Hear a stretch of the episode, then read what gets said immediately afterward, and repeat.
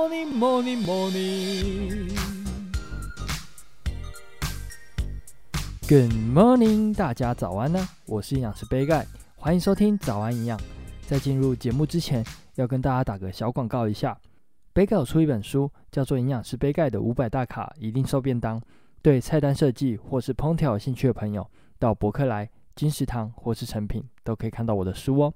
那也可以点击下方的链接进入页面看看。那简单介绍完之后呢，就进入今天的主题吧。今天来跟大家聊一个我觉得蛮重要的议题，算是我私心想要分享的议题。最近我在 IG 上发现，蛮多自称是体重管理师或是体态改造师的粉专，特别是他们的介绍呢，都会写说专业的一对一菜单设计，帮助增肌减脂，甚至有的还开立什么快速的减重专班。虽然说有的人数不是非常多，但是有的确实也有一两万的粉丝哦。所以我觉得还是要提出来讨论一下。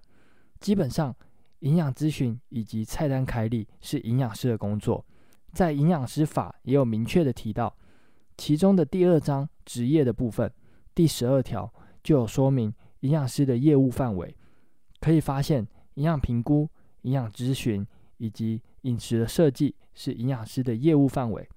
那在第四章罚则的部分呢，第二十九条也有说到。未取得营养师的资格，擅自执行第十二条第一项各款营养师业务者，本人及其雇主各处新台币五万元以上二十五万元以下的罚锾。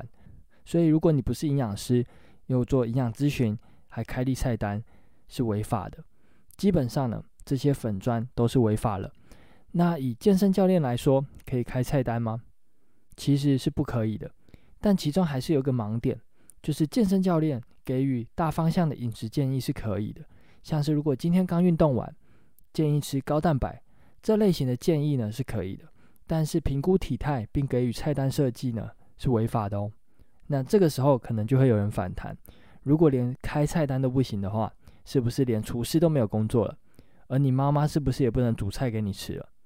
那我觉得针对这些问题呢，其实主要就是在于有没有做咨询这个步骤。如果有的话呢，就不行。但是你妈妈或者是厨师开菜单的话，应该是不会进行咨询的动作了，所以呢，基本上是没有违法的。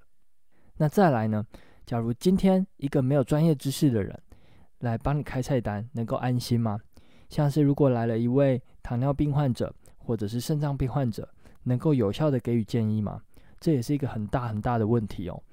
再来就是我有看那个粉砖，他说本身是会计师。但因为减重成功，所以来教大家减重的秘诀。我认为分享方法是没有问题的，但是教导甚至开课就真的不太好。所以这边杯盖会建议大家，如果有看到相关的粉砖的话，还是要三思而后行，不要被内容农场的文章或者是耸动的标题给吸引了。那今天早安讲就到这边喽，希望可以帮上忙。那对杯盖的新书《营养师杯盖的五百大卡一定瘦便当》有兴趣的朋友，快到资讯栏的连接看看，有任何问题或是鼓励，也都欢迎在底下留言。别忘了给五颗星哦。最后，祝大家有个美好的一天。